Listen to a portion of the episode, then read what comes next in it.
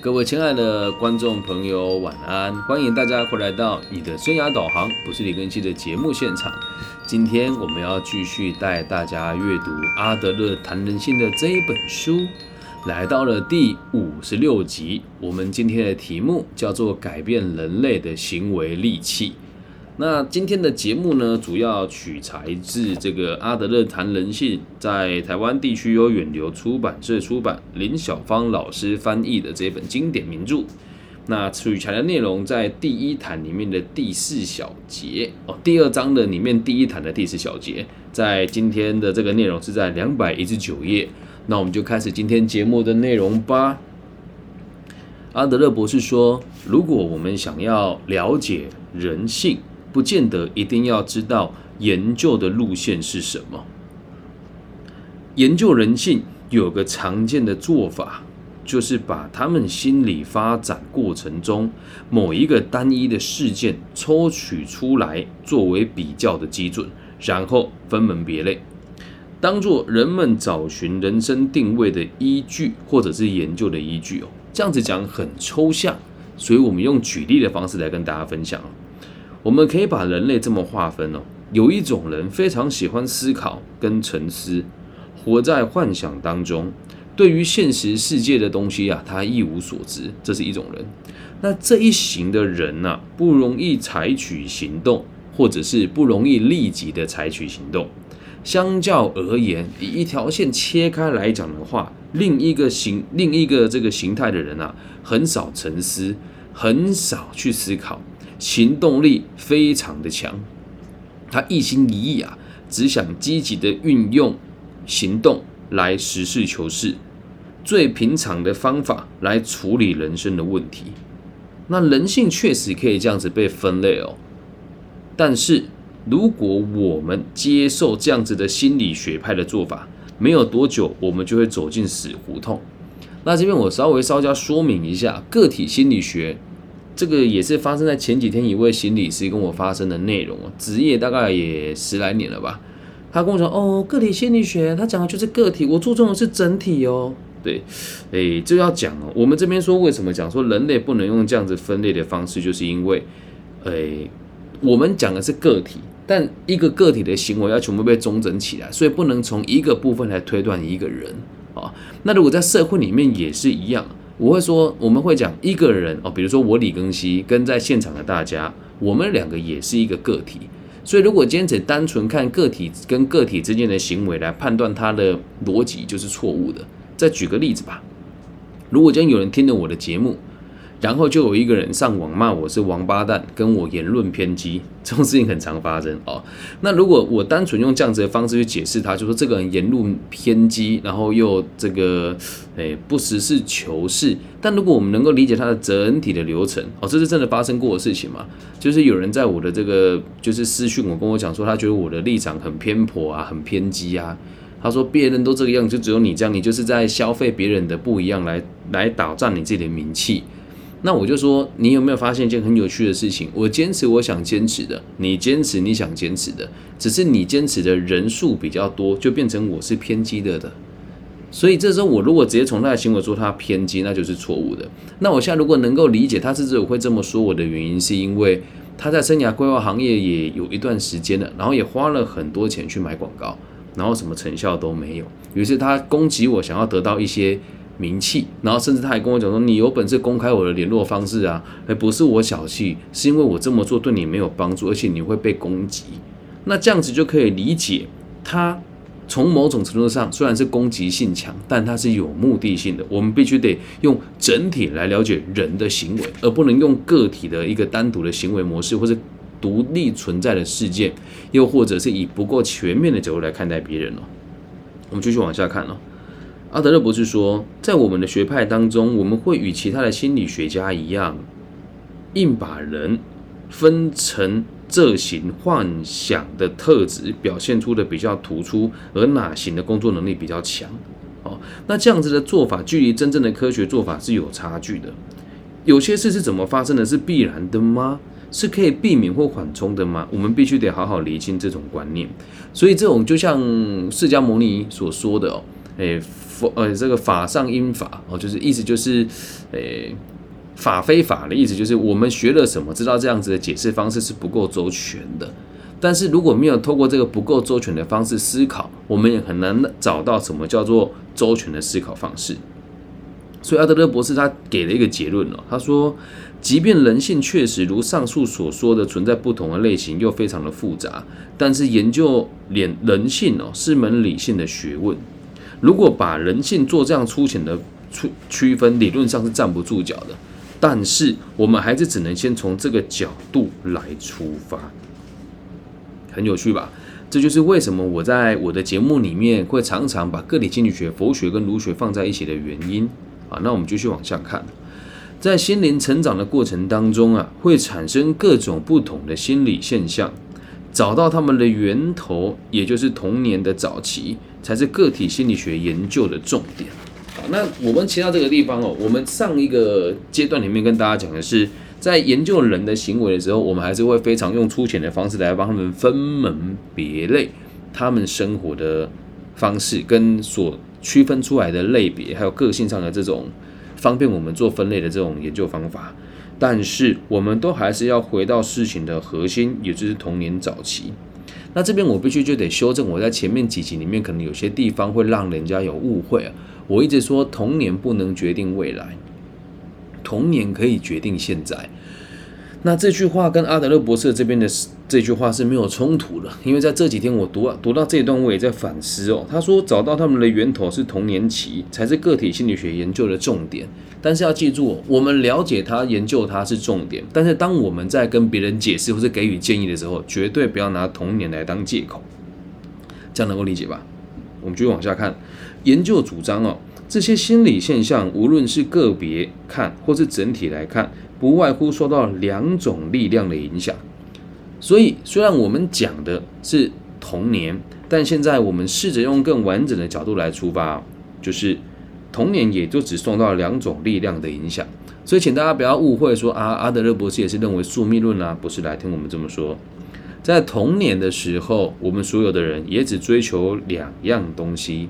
一叫做社会意识，二就叫做追求权利。那这边我们再做个小小的注解，方便大家更深入的理解个体心理学哦。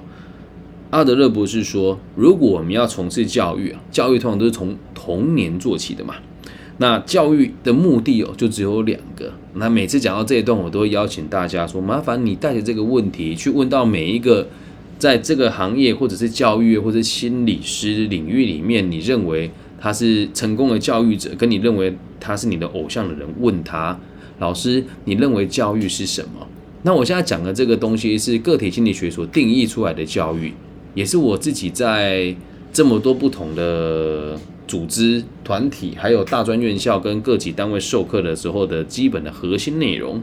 社会意识跟追求的权利，那到阿德勒博士后期的时候，他的解释就会变成是让你有能力在压力中成长，同时保持对社会的兴趣，这就是社会意识跟追求权利。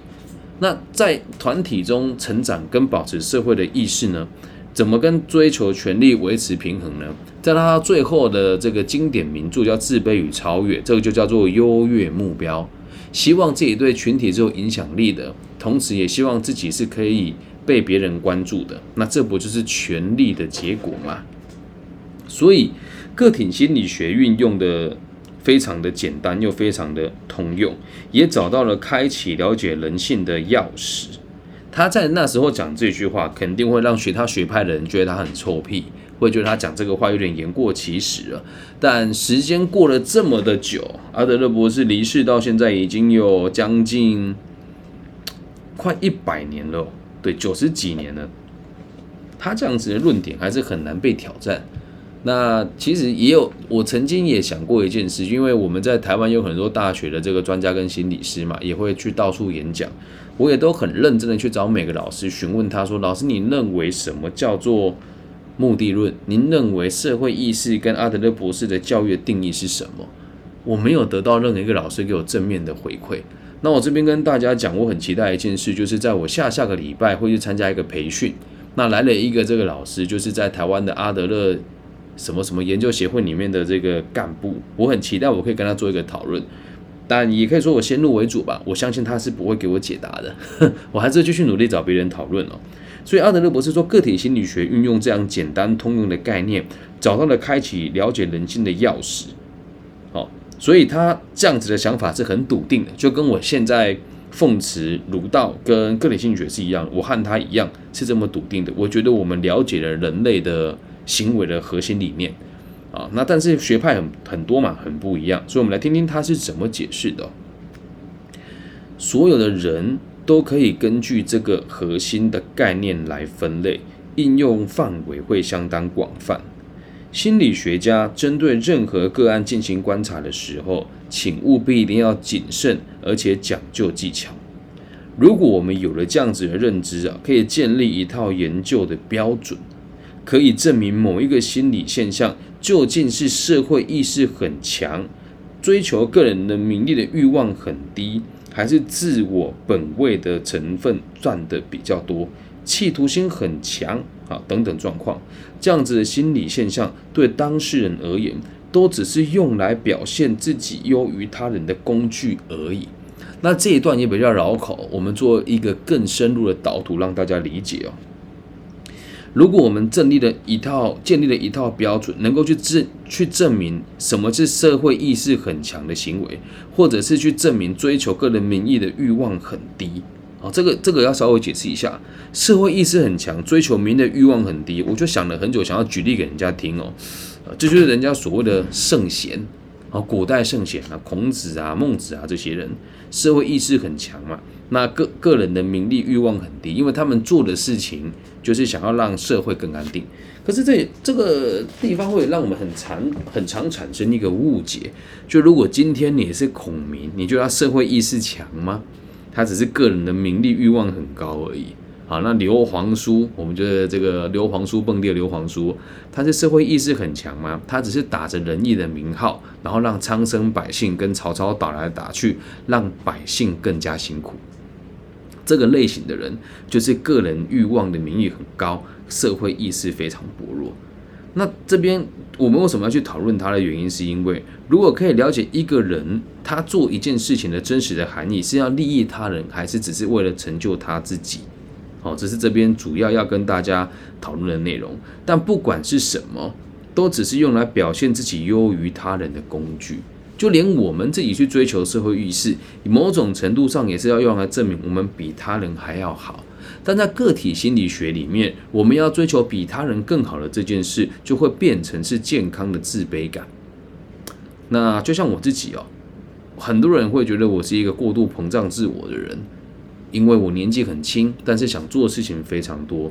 同时，我也是一个不大喜欢修饰言论，讲话直截了当。从不巧言令色的人，那我这么做有没有是表现优于他人的这种感觉呢？其实也是有的。就像我现在加入这个东英福伦社，我也是这个社团里面算是有史以来年纪最轻的一个人。那我加入他们之后，毕竟他是我们说台湾最顶尖的商会之一嘛，而且又是东英，就是东海精英的意思。那这边我这么做有没有觉得我比别人棒呢？其实是有的。那为什么我需要觉得自己比别人棒？回归到根本，也就是因为我有很强的社会意识。我希望大家可以用正确的方式看待教育。我希望大家可以知道，其实我们想要当个教育者，也可以有很不错的经济实力，进而去鼓励更多人愿意来投入教育跟投入儒商的这个行列当中。所以这样算不算是用来表现优于他人的工具呢？其实也算。回归到根本，我为什么要去对社会有兴趣？为什么要为社会付出？其实也是希望可以彰显自己的价值啊。人不管再努力，你做的每一件事情也都是为了你自己。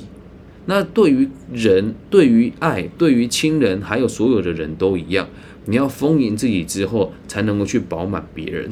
而在丰盈自己的同时，你就等于是超越一般人对自己的这个饱足的程度，这不就也是一种表现优于他人的事情吗？所以这是一个善的循环啊，很深吧？呃，我相信这么解释，其实能够听懂的人应该会变更多，因为书里面的解释非常的绕口，所以记得一个原则就对了：每一个人的行为都是为了来表现自己优于他人，这就是自卑感跟与人与人之间的比较。那有了这样子的心理学的基础，个体心理学认知与基础哦，我们要进一步好好的认识某一些人格特质，那就不大困难了。但是啊，我们还要把论放在一个人的整体来做评估。每一个人的每一个行为，其后都是复杂的。那他的行为会带着他一直以来的每一个个性，跟他所行动过的记录，所导致出他的人格特质。那我前面有提过，人格特质就是我们因应生存而衍生出来的一种方法跟惯性而已。因此，关键哦，我们要如何改变人为的行为呢？那人们的行为呢？只要我们晓得一个人的性格的特点，或者是行为的模式，就等于是握有可以改变人们行为的利器。再解释一下，我们只要知道一个人的行为特点或行为模式是什么呢？就是他们的目的。了解他们的目的之后，改变他们的目的，自然就会有不同的行为。这就是我们讲的如何改变他人行为的利器，也就是他的目的。那我们在这边再深入的说明一下，每个人的目的都是一样的，但是会有一个远程跟中程的差别。我用管理学的角度跟大家分享，嗯，我们要做到一件事，一定要完整规划，得到结果。从商学的角度叫做获利，从人类的个体心理学的角度都叫做取得优越的目标。那什么叫优越的目标？都是让别人可以关注我们，并且让我们对群体有影响力。记住这个原则哦。那从这个角度出发，你就会发现一件事哦：我们要让别人关注我们，跟取得对别人的影响力，最健康也是我们最广为推崇的，就是成为一个有经济价值、心理平衡，然后身心灵都饱满的存在，并且。照顾好自己之后，愿意再去照顾其他人，这样子我可以得到被关注跟对人有影响力嘛？因为我的所作所为，大家会看在眼里，我也会帮助别人，别人更愿意接受我的想法跟看法。可是这是困难的一条路，有没有捷径呢？其实是有的。我能够非常体会的原因，是因为我经历过这个过程。我要大家关注我，我要我的行为对别人有影响力。除此之外，我毛起来摆烂也可以产生一样的结果啊。所以大目的之后会产生小型的小目的。而如果这个小目的变成是，只要我是家中那个最没出息的，父母就会给我钱。